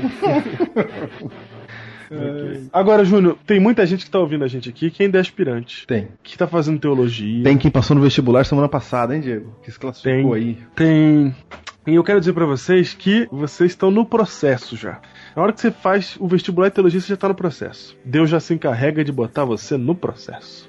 E esse é um processo longo que dura aí no mínimo oito anos, pode durar mais, né, Júnior? Ou seja, para ser um pastor da igreja adventista é de 8 a 10 anos. No mínimo. Contando o tempo de estudo e contando o tempo de é, avaliação, que é o tempo do aspirantado, né? Isso mesmo. É o tempo que a gente é aspirante. 01, 02, não, aquele negócio lá, né? tá. Então o que acontece? Você passa por vários processos, processos avaliativos, é, as pessoas fazem. Você faz teste, não é, Júnior? Isso. Você faz teste, você faz arguição, você faz Faz o quê? Faz o quê? Arguição. Oxi. É quando faz pergunta verbal, entendeu? O teste é verbal. Ok. Chamada oral. Prova oral. Chama, chamada oral para, para os leigos. E aí vocês vão passar por todo esse processo, e é um processo, assim, até um pouco, em alguns momentos, tenso, você ser avaliado, né, e tal, e você fica ali pensando quando vai ser o dia da ordenação, será que eu vou ser ordenado? Mas repouse a sua confiança todo o tempo no chamado que Deus te fez, e seja um obreiro realmente é, de Deus, né, envolvido na obra, que as pessoas vão reconhecer isso, e Deus vai fazer tudo dar certo. Talvez você esteja em algum ano do seu aspirantado que não tenha sido muito bom, que você não tenha tido boas boas recordações, boas lembranças. Isso não quer dizer nada. Até o quarto ano muita coisa pode acontecer, tá? As pessoas, graças a Deus que é o Senhor que guia toda, toda, toda essa parte do processo. Que é um processo muito sério, né? Pode, pode ver que tem muita igreja que não é assim, Júnior. Que igreja que o cara leva de 8 a 10 anos para ser pastor? Que igreja? E a gente, quando ainda se é, é- é ordenado, depois de passar esses 8, 10 anos, a gente ainda não tá se sentindo. Ah, agora sim, sou pastor, sou o cara, Não, sei de não, tudo. não, Não, tem nada disso, meu amigo. Entendeu? Então, simplesmente honre o chamado que Deus te deu e Deus honrará é, a sua dedicação a esse chamado. Não tem o que fazer, vai dar certo no final, entendeu? Quero inclusive mandar um abraço pros nossos amigos de sala de aula que estão nos ouvindo aí.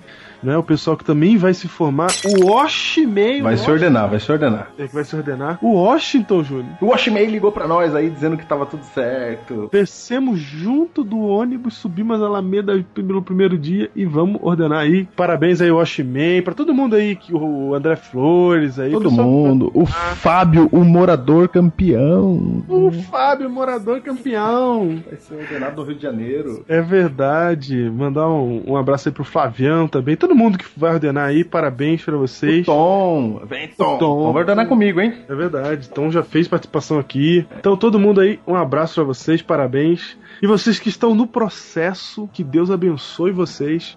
Vem com tudo, vem com o Senhor, que a ordenação vai chegar, segundo o chamado de Deus para vocês, como foi para Paulo e Barnabé. É isso. Para vocês saberem um pouco mais sobre isso, nós convidamos aqui um amigo especial aqui, Pastor ordenado, ordenado da Igreja de Alvorada lá, juntamente com o Pastor Diego, Pastor famoso, hein? Alvorada de São Paulo, Pastor Brenha. Pastor Elias Brenha. Vamos conversar com o Pastor Brenha agora. Vai. Pois é, pastor. Chamamos aqui para essa conversa um pastor ordenado com experiência, né? Isso. E grande experiência, né? Exatamente. Pastor Elias Brenha, ao qual tive o privilégio de Ser ser, auxiliar. seu auxiliar. Exatamente. Olha aí, da Igreja da Alvorada, lá de São Paulo. que Tem várias alvoradas, né? Tem no mundo, tem alvorada. É, exatamente.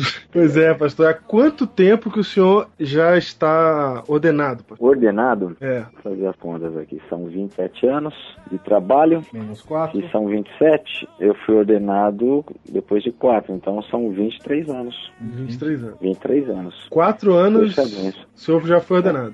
É no final do quarto, né? Completou, com- não, não tinha completado ainda. Foi no final do quarto, né? Geralmente é assim, né? No final, é, outubro, novembro, dezembro, aí começam as ordenações, né? E foi então no final do quarto ano, exatamente. Olha aí. No Pastor, congresso. No congresso. ó. Pastor, como é que foi seu ministério? Esses 27 Como é que foi? anos. É. Em que sentido, assim? Assim, trabalhou Locais de onde? trabalho. É, locais de trabalho, trabalhou onde? Ah, tá. Bom, eu comecei lá no Espírito Santo. Comecei lá na cidade de Vitória e foi uma bênção. Foi um, um dos maiores presentes de Deus para mim foi ter começado o meu trabalho naquele pedacinho de, de chão lá, porque o capixaba ele é extremamente afetivo, ele é carinhoso, ele é, ele é muito envolvido com a igreja, muito comprometido e tal. E, e começar um trabalho assim num lugar onde você é, é bem recebido, é bem quisto e tudo mais, é muito bom. Onde você tem um apoio, porque você chega totalmente inexperiente, né? Você sai do seminário achando que sabe tudo e quando cai lá não sabe nada, né? E o senhor ainda, ainda logo no começo teve uma reviravolta grande, né? Porque logo no seu primeiro ano, é, o senhor já foi transferido no final, né? É, mas no primeiro ano, no primeiro ano eu fui direto pro distrito, porque naquele tempo ainda não tinha muito bem formado essa cultura de é, se formou, vai como capelão de uma escola, trabalha como associado de um pastor mais experiente e tal. Não tinha nada disso, então era na raça mesmo, entendeu? Então eu caí no distrito de Alto Laje, lá em Cariacica, na Grande Vitória, eu caí assim, com 22 anos, saindo do seminário, é, quando eu me vi eu tinha 10 igrejas para cuidar, Eita, né? nós. É esse igreja. 10 igrejas. Você dá risada. Mas é sério, 10 igrejas. Meu pai. Né? Então, é, eu, eu vou te dizer que não tinha associado e nem obreiro voluntário, entendeu? Viu Era- aí, Diego? Eu tô te falando. tô te falando. Era, era garimpar assim, pedra, é, tirar água de pedra. Eu, eu cheguei assim com um desafio de batizar naquele ano 100 pessoas. Era o, o meu desafio no distrito, né? 100 pessoas. Eu falei, meu Deus do céu, que coisa louca isso. É, mas você sabe que eu não me preocupei muito com esse negócio, não. Acho que eu era muito inexperiente, porque senão eu teria ficado louco, né? É, assim, Nessa hora a aquilo- falta de experiência ajuda. Ajuda, ajuda. Eu fui levando assim o meu, o meu trabalho e tal, e eu achava que, que eu via assim os colegas batizando, batizando. Eu lembro que no mês de junho eu fui fazer meu primeiro batismo no mês de junho. Eu não tinha nenhum batismo ainda em junho. E assim, eu ficava assim olhando, um já tinha batizado 30, 40 e tal. Não tinha batizado ninguém, tava ali tranquilo e tal. Mas o meu primeiro. é verdade. Eu já tava O meu morrendo primeiro- do coração. Mas eu fui fazendo meu trabalho e tal, e meu primeiro batismo eu batizei 60 pessoas. Olha aí. Eu fiz, eu fiz um evangelismo num distrito lá e fundei a 11 primeira igreja. Claro, pra ajudar. É, fundei a, a 11 primeira igreja. Aí eu fiz um outro evangelismo no, no segundo semestre e fundei a 12 segunda. E eu terminei o- o ano com 12 igrejas. Nossa. Fiz duas conferências sozinho. Eu era o que entregava folheto, a Thelma e eu, né? Nós saímos de porta em porta entregando folheto, convidando. À tarde saía para dar estudo bíblico, à noite pregava. E foi assim, né? Uma loucura. E, mas naquele ano Deus me abençoou muito. Eu batizei, com a graça de Deus, 126 pessoas. Amém, aí, ó. Foi assim, foi o primeiro ano de trabalho, primeira experiência. E eu achava tudo muito engraçado, muito louco, porque eu via a turma se quebrando, fazendo aquelas coisas. Eu falava, meu pai, a coisa aconteceu de forma natural, tranquilo, mas eu nem imaginava que vinha no ano seguinte, né? Porque você fala, você acha que você terminou um ano, ah, tá ótimo e tal, mas a gente nem pensa muito aí na experiência, nem pensa, o ano que vem tem tudo de novo. Não, e agora são 12 comissões de nomeações. 12? Você tem noção que era isso? Meu Deus. Mas aí Deus foi bom, Deus me transferiu. aí eu deixei as 12 pra quem veio. Deus foi bom mesmo. foi bom. E aí eu fui pro distrito, fui pastorear a igreja central de Vitória. Ó, Júlio. É, Foi Tá vendo aí, Diego? Eu vou te falar, cara. é, e aí eram sete igrejas só, então diminuiu cinco, né? Só. Era central e mais seis. né? Já não E- chega a central de Vitória. É. E aí foi divertido. Fiquei dois anos lá também, muito bom. Mas aí eu comecei a criar algumas estratégias, assim, tal. Você começa a ficar um pouquinho mais, mais vivo e tal, mais, mais experiente com um ano de trabalho, que experiência você tem, né? Mas você começa a ver um pouco mais as coisas e começa a fazer alguns laboratórios e tal. Vai dando certo. Aí fiquei mais dois anos lá, na central. E aí me levaram pro departamento. Os caras perderam o juízo. Olha aí, aspirante no departamento. Foi, foi divertido também. Ô, Diego. Mas tudo foi muito meio prematuro, assim, sabe? Diego, essas coisas não É. acontecem à toa, não. Não tem negócio de os caras perderem o juízo. O pastor era bom mesmo. É, não, mano. Não, não, é, é- eles perderam o juízo mesmo. Caras perderam o juízo e, nem eu acreditava naquilo. Eu falei, que que é isso? Com tanta gente aí, eu falei pro presidente, falei, você perdeu o juízo. Eu tô aí no meu terceiro ano, quarto ano de ministério. Você vai me dar um departamento assim, é complicado, né? Não, mas tem que ser você, tem que ser você e tal. E eu acabei indo, né? E de lá fiquei mais quatro anos no departamento de jovens lá, Espírito Santo. é. E aí fui transferido para Curitiba, para União Sul, saí da União Oeste, fui para União Sul. Fiquei mais nove anos na Sul Paranaense como departamental lá também de jovens. E aí fui para a União, fiquei mais cinco anos na União, como União Sul, como JA e Comunicação. E depois vim para Alvorada. Então, assim, é, aconteceu assim, eu tô com 20, com 27 anos né, de ministério. Uhum. Já tive o privilégio de trabalhar em três uniões aí, já tá bom, né? Já dá pra morrer agora. Já tá bom. Quando. Deu pra somar alguma coisa. Ô, pastor, na igreja adventista, pra ser pastor mesmo, leva um tempo, não é? Como é que é esse processo? Você acha que é, assim, é bom? Por exemplo, você, você disse que foi ordenado no quarto ano e a gente também tá sendo, né, no quarto ano? Exato. exato. E você acha que é assim mesmo que deve ser? Por que, que a igreja pensa assim? Por que demora tanto? Porque em Olha, algumas outras denominações é mais rápido, né? Chega já. É, mas assim, eu acho que a igreja adventista tá certa. Eu acho que esse princípio da, do aspirantado, ele é, ele é muito, muito importante. Diferente do pastor. E a gente, tudo na vida tem um processo de maturação, né? Eu, eu tive o meu, né? E às vezes a gente matura, é que nem às vezes pegar um cacho de banana e, e embrulhar num jornal e ele amadurece mais rápido. Às vezes é bom, às vezes não é bom. É, outros amadurecem naturalmente, né? É, mais rapidamente. Outros já chegam pro trabalho com um pouco mais de maturidade, né? Então, isso vai muito de pessoa para pessoa. Mas assim, os quatro anos que a gente passa ali é, ganhando experiências. Eu acho ótima essa ideia, é, como a igreja adota hoje, por exemplo, igrejas assim mais diferenciadas, em ter um pastor mais jovem trabalhando ao lado de um pastor mais experiente. é o caso, por exemplo, do próprio Diego, né, que a gente uhum. teve o privilégio uhum. de trabalhar aí dois anos juntos e estamos concluindo o segundo ano. É, é nítida, por exemplo, a igreja vê, a membresia vê, a gente vê e o próprio pastor sente, né, o como que foi importante isso, o amadurecimento, uhum. a visão que ele passa saber das coisas, o aprendizado que ele tem, fazendo, não fazendo, observando e tudo mais, entendeu? Então, eu acho que tudo isso é importante, é um cuidado que a igreja tem, porque se você tirar, por exemplo, assim, a visão da igreja como igreja e colocar a visão da igreja, por exemplo, como uma empresa, vamos dizer assim, uhum. é quando você contrata um funcionário novo, você coloca ele em período de experiência. Então, é importante, mesmo que ele diga assim, ah, eu sei tudo, não sabe não, porque quando você cai ali no chão da fábrica, ali é outra conversa, entendeu? Você passa a conviver com situações diferentes e é, realidades diferentes é, e às vezes você tem um choque, assim, né? Você tem um choque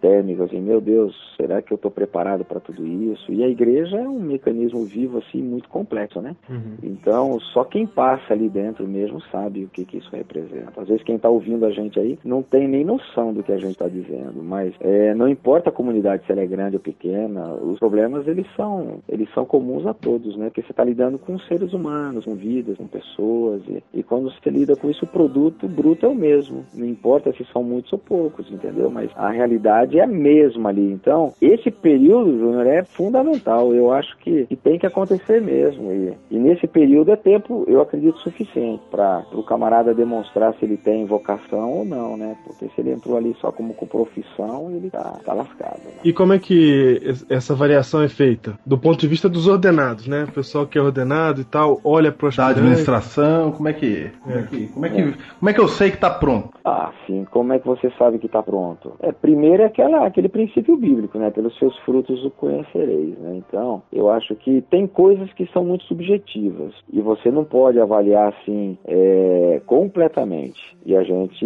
não tem como entrar, por exemplo, na, na intimidade sentimental, emocional do, do obreiro, do pastor e tal, que é uma coisa de é, de fora o íntimo ali é muito difícil. Às vezes a pessoa pode até transparecer algo que ele não seja, mas uhum. é, dentro de uma, de uma linha geral, e aí que a gente tem que trabalhar, você trabalha com aspectos assim mais gerais, por exemplo, aspectos administrativos, é, aspectos é, espirituais, aspectos, por exemplo, organizacionais, é, pregação bíblica. Então, basicamente, um pastor assim, ele tem, é, eu olho assim como um trinômio, né? A vida espiritual, a pregação e a questão administrativa, né? A vida profissional do, do, do, do pastor, que envolve o quê? Que envolve a, é, o trabalho dele, é, a administração do tempo dele, é, que envolve as técnicas de evangelismo que ele tem, a espiritualidade que ele passa para a igreja. É, é, esses aspectos são fundamentais. Por exemplo, um, um, pastor que prega bem, ele é muito mais bem avaliado. A igreja, uhum. É, você começa a ganhar a igreja no púlpito, né? Se um pastor não prega bem, não tem um bom púlpito, ele naturalmente vai ter. Ele pode ter muitos bons atributos e vão ser muito bem utilizados, mas é, ele não vai ser um pastor assim de ponta, né? Um pastor que, que pode ter acesso aí a grandes igrejas. A, a, ele tem que pregar bem, ele tem que estudar muito, ele tem que ter uma boa biblioteca. Então, tudo isso são fatores assim. A família, né, do obreiro também é fundamental nessa uhum. hora. Por isso que a igreja não ordena pastores que não estejam casados, né? O Diego se livrou rapidinho, né? Opa! Você viu, Diego? É, na hora certa. Santa Na Bruna. hora certa, né? É, mas assim, a família né, do pastor é muito bem avaliada. Então tem, são esses fatores. Vocês passaram por essa, por esse crivo, né? Então, por exemplo, é, a igreja avalia, os líderes avaliam, o ministerial avalia, o pastor mais gerente avalia. Então, Todas essas pessoas período, estão avaliando um aspirante. é o aspirante, é. Então, era isso que eu ia perguntar. ano a ano. E essa avaliação vai sendo cu- acumulada, né? Então você vai conseguindo fazer um, um, assim, um, um comparativo do tipo, é, o ano passado, vamos dizer, ele, a gente avalia de 0 a 5, né? Vamos dizer assim, a média de 0 a 5. É equivalente tipo de 0 a 10. né? Então você vê, poxa, o ano passado ele ele estava 3 aqui, mas a média dele subiu para 3,5, 4. É, perfeito ninguém é, e bom e ninguém é em tudo, entende? Uhum. Todo mundo tem os seus pontos fortes, mais de um lado, menos do outro, mas o conjunto disso é que tem que estar bem orquestrado. Você tem que estar numa média aí acima, acima de, de 3, né? Para ser uma média boa, para você ser aprovado com, com louvor, entendeu? Entendi. Pastor, É. olha só, o Diego foi auxiliar, né? Então, Associado. associado. Então, você estava lá com ele. Por exemplo, eu também fui do distrito desde o começo, do primeiro ano. Tá, E não tinha ninguém perto, assim, pastor. Ah, como é que chega lá na, no- na administração, no ministerial? Com- Como é que ele sabe mesmo? Ele consegue entender se não tem outro Olha, ali o perto? ministerial, o ministerial que acompanha de perto, assim, o pastor ao longo desses anos todos, ele consegue ter uma visão boa do pastor, por exemplo, até porque é obrigação do ministerial acompanhar o camarada, Uhum. é, estar com ele lá na igreja, fazer avaliação com os líderes lá na igreja, é, ouvir a liderança da igreja, porque eu acho que o maior, o maior feedback aí vem da igreja, da onde o pastor trabalha, entendeu? Entendi. É, então ele tem que passar, por exemplo, por algumas situações. Se ele passou por. Dificilmente um aspirante fica num distrito quatro anos, entendeu? Dificilmente. Ele roda aí pelo menos dois, três lugares Uhum. Pra testar, né? para testar. Então. Por isso que eu passei em como dois, é ó. que ele, é, como é que ele foi lá? Bom, ah, saiu de lá a igreja pedindo para ele não sair. Opa, tem um ponto positivo aí. Por que, que a igreja está pedindo para ele não sair? Então, ah, não querem que ele saia porque ele é um bom visitador, ele é um amigo, ele prega bem, ele é um camarada que conhece bem, ele, ele é um. Ele administra bem a igreja, ele, enfim, está muito envolvido, dá atenção a todos os departamentos e tal. Então, você começa a perceber por aí qual, qual é o, o ponto forte, quais são os pontos mais fracos do pastor. Então, o trabalho do ministerial é exatamente acompanhar nesses quatro anos, é, valorizar e fortalecer os pontos fortes do pastor e também ajudá-lo a fortalecer os pontos fracos, né? Porque se você olha e ah tudo bem, vai mais, vai melhorar, mas não faz nada, é, ele não tem como ser avaliado. Então o, o aspirante tem que ser chamado, tem que ser conversado, tem que ser orientado. Não adianta você fazer um, um trabalho só de, de fiscal, porque não adianta. É, o fisco te pega, mas e aí? Quais são as orientações que ele recebeu? Como que Aham. ele foi direcionado, entendeu? Então é um trabalho muito árduo do ministerial, né? Para preparar realmente um pastor, que ninguém consegue sair assim, sabe? Que nem bicicleta, sabe? Montou, de repente saiu pedalando e foi embora. É complicado o trabalho ministerial. Então tem várias frentes aí que precisam ser trabalhadas, entendeu? Entendi. Pastor, e há casos que o aspirante não consegue? Que não tem Ah, jeito? com certeza. Ah, Ou seja, a, Reprovação. ava- a avaliação é a avaliação mesmo, né? Então há casos que É não, avaliação não mesmo. tem jeito. Não tem, não tem, não tem. No, contra fatos há argumento. Se na avaliação lá a média dele foi muito baixa, tem problema. Então ele começa a passar por situações assim. É, vamos lá, não não está em condições de ordenar. Ok, a igreja não vai arriscar uma ordenação que é a, é a, a mais alta, é, diríamos, condecoração da igreja. É, o momento, é a coisa mais importante da igreja, é a separação por imposição de mãos, não é? Então a igreja não vai arriscar fazer isso é, simplesmente assim, ah, coitadinho, ah, que pena Aham. dele, vai dar certo lá na frente. E depois quem vai sofrer com isso, sabe quem é? A própria igreja. Exato. Então é melhor, de repente, ele ser bem trabalhado. E se não deu certo, quem sabe ele tenha outras boas qualidades que possam ser aproveitadas, como, por exemplo, um capelão de escola, um professor de Bíblia. De repente, ele não está vocacionado para ser um pastor de igreja, mas ele pode trabalhar na obra de dezenas de outras entendeu? Olha, Linha olha aí. de trabalho, eu acho que a igreja tem que ser criteriosa mesmo nisso daí, porque depois é a própria igreja que sofre. Que aí começa assim, ah, esse pastor vem pra cá, ah, meu Deus do céu. Ah, percebe? Então o cara começa a ser rejeitado, no sentido assim, não é porque ele é ruim, uma pessoa ruim, é porque de repente Não foi trabalhado, não tem o dom para aquilo, né?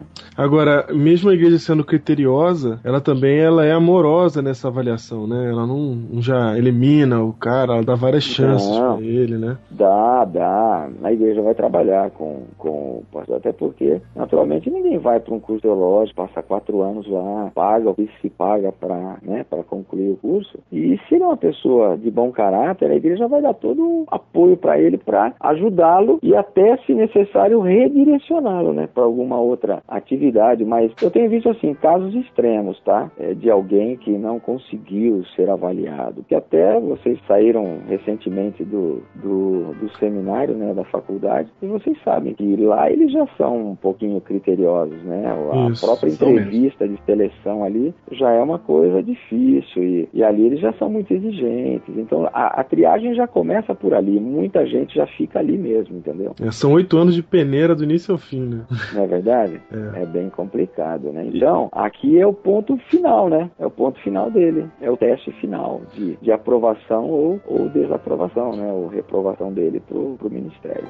Eu acho interessante que todo esse processo de avaliação não é um processo que ele está voltado para uma única pessoa, não é só um pastor que te avalia, não é só uma pessoa, são várias pessoas que te avaliam e aí depois você ainda vai, é, a sua avaliação vai para a associação e lá se, se senta uma mesa, né, um conselho ministerial para avaliar aquela avaliação, né? Então é uma coisa assim bem há várias esse- chances. É, esse conselho é o, diríamos assim, é o mais, é o mais significativo. Desse conselho aí é que saem as decisões finais, né? Então é um conselho formado por quem? Por pastores experientes, Uhum. é uma, é uma comissão nomeada e então essa, essa comissão se reúne é, quantas vezes for necessário ao longo do ano para tratar exclusivamente do caso pastores ordenados que podem estar passando por alguma dificuldade e precisam de algum, de Ajuda. algum suporte, de alguma ajuda e principalmente os pastores que estão no afirantado aí, estão no primeiro, segundo, terceiro, quarto ano é, à espera. Agora, isso não quer dizer que todo mundo é ordenado com quatro anos, né? A igreja tem até um limite de seis anos aí para ordenar. Então, esse é o princípio. Até seis anos é normal. Então, uns vão mais cedo, outros vão até o sexto ano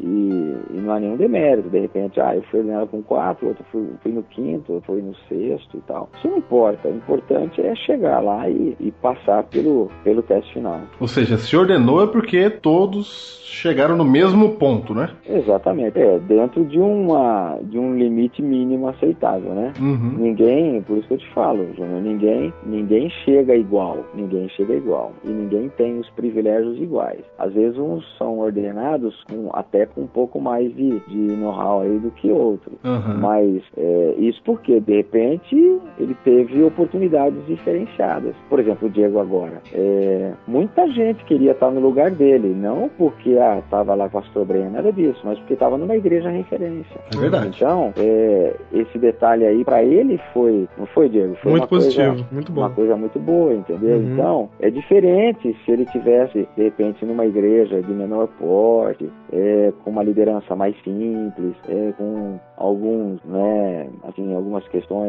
mais fáceis de serem resolvidas e tal. Então, quanto maior a igreja, maior complex, complexa ela é, problemas também são mais complexos. Então, isso exige uma administração mais firme, mais voltada, assim, para objetivos bem definidos e tal. Senão você se perde, né? Você acaba saindo do rumo e não atira para lugar nenhum, entendeu? Uhum. Então isso contribui muito. Então, por exemplo, alguns pastores saem com uma, com uma bagagem mais forte do que outros. Não estou falando em nível espiritual, conhecimento teológico, nada disso. Experiência profissional, né? É, vivência profissional mesmo, entendeu? Uhum. Por exemplo, um pastor que vai para o NASP aí, por exemplo. Olha só a bagagem que ele pode ter aí trabalhando numa das maiores instituições do Brasil e tal, né? Então, é, são oportunidades. Capão Redondo e outras igrejas aí, né? Aqui em São Paulo e outros lugares que trabalham com pastores associados. Então, esses acabam ganhando, ganhando muito, né? Até diferente daquele que, por exemplo, vai lá pro, pro fim da linha e de repente pegou um distrito bem humildezinho vizinho e tal. Então ele vivenciou uma coisa só ali. Ele é bom, ele vai ser bom e tal, mas ele vai demorar mais tempo para chegar, por exemplo, em condições do que outro que já saiu aqui, assim, atirando alto, entendeu? Você viu aí, Diego? Por isso que eu falei pra você anotar pra mim como é que faz comissão de nomeações em igreja com mais de mil membros. Anotei, anotei tudo direitinho. Ó, por favor.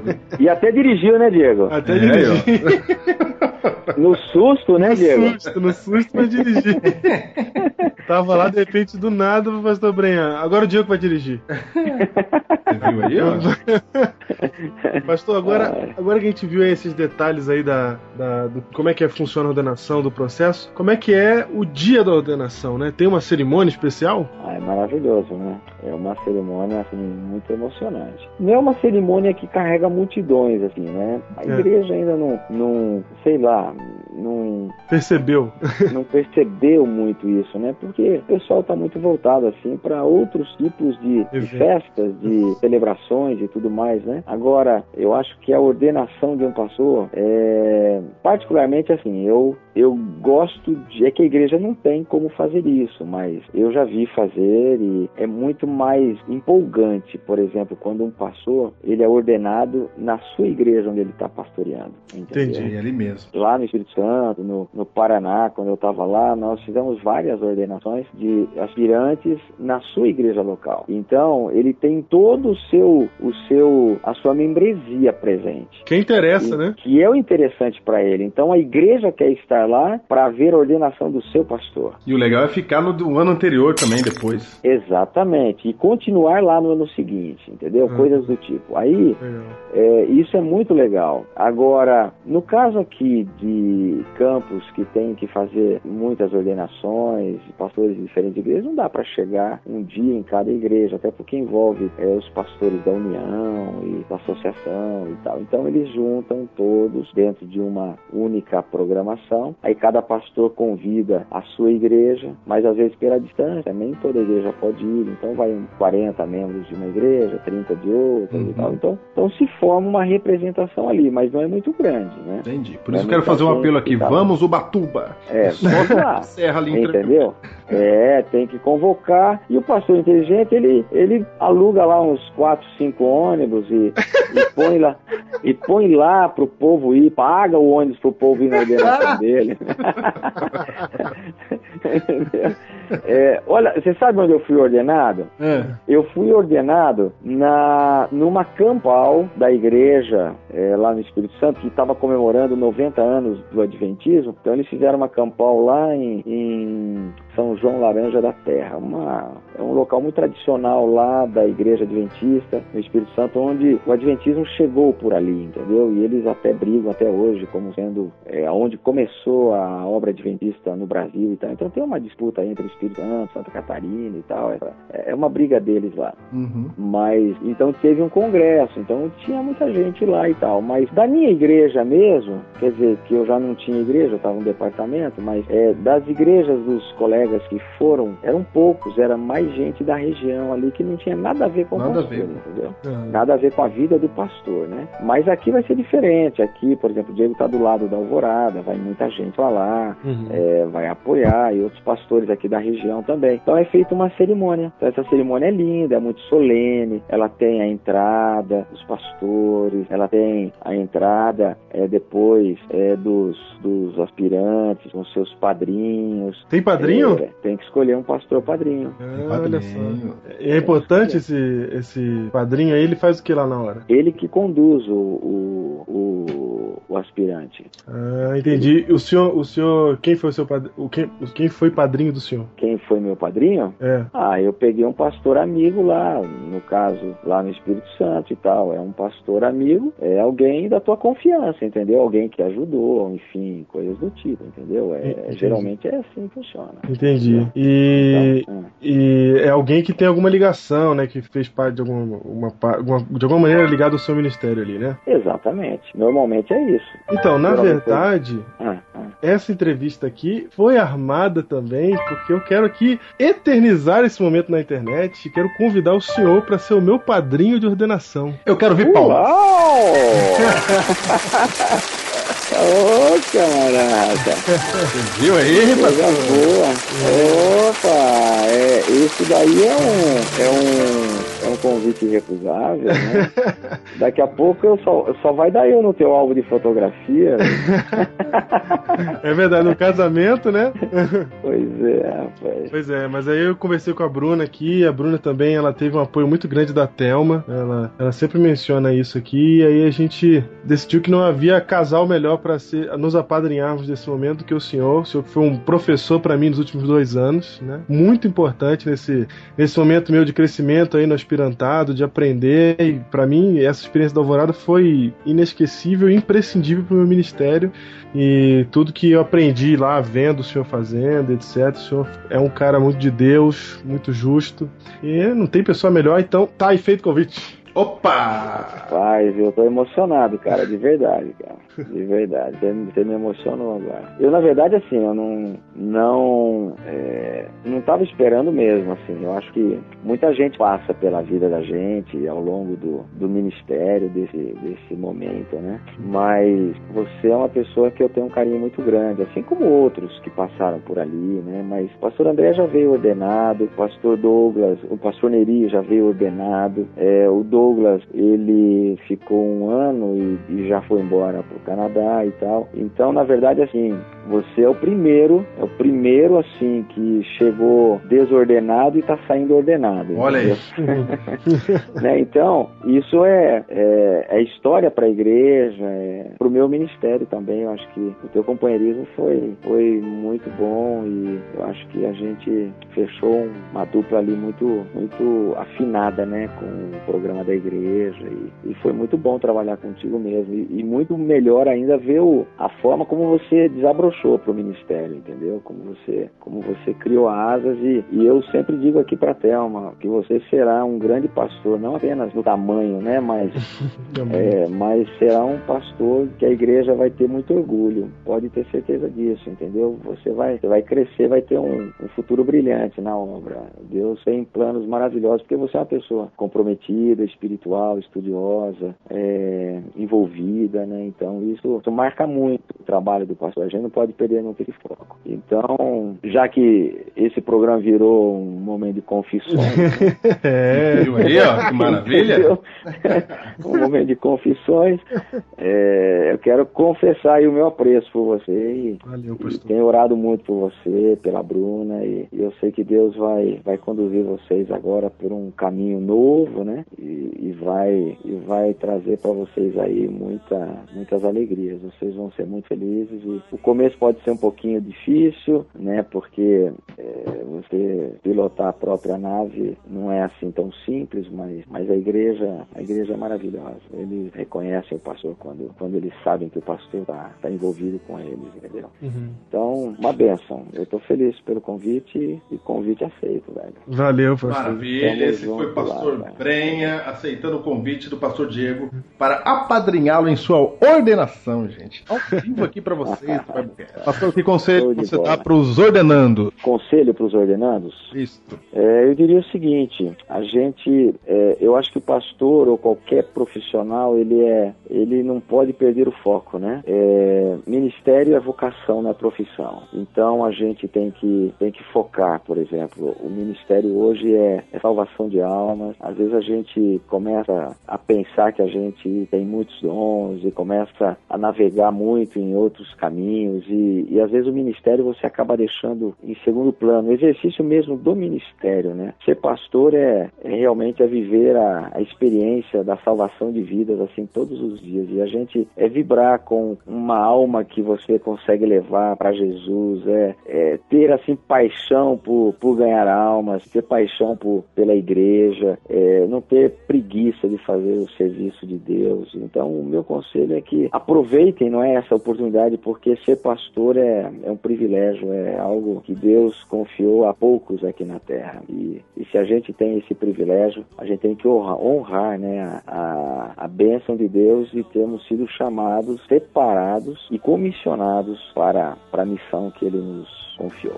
Quando Cristo diz seu nome, tudo em volta se ilumina, pois ninguém no mundo inteiro come assim. A dor se transforma em alegria e as trevas.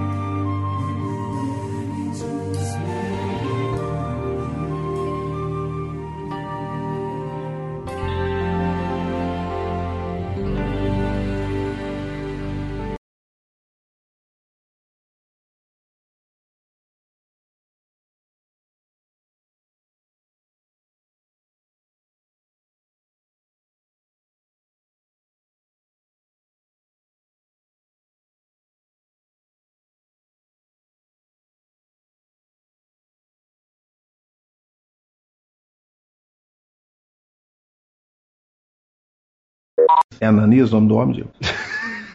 ah, é, esse nome achei pra mim. É Ananias. Sem Bíblia aqui. Ananias, Ananias. Age of Aquarius. É pu... Ai, ainda bem que tem corte. É. Os Gremlin, é louco. Nossa senhora. É. Que Gauss nos abençoe. Corta isso, porque Gurman não aguenta essa frase. Não, não. Me admira o professor José não saber a Ah, arguição. eu sou, é você que criou essa aura sobre mim. eu sou normal.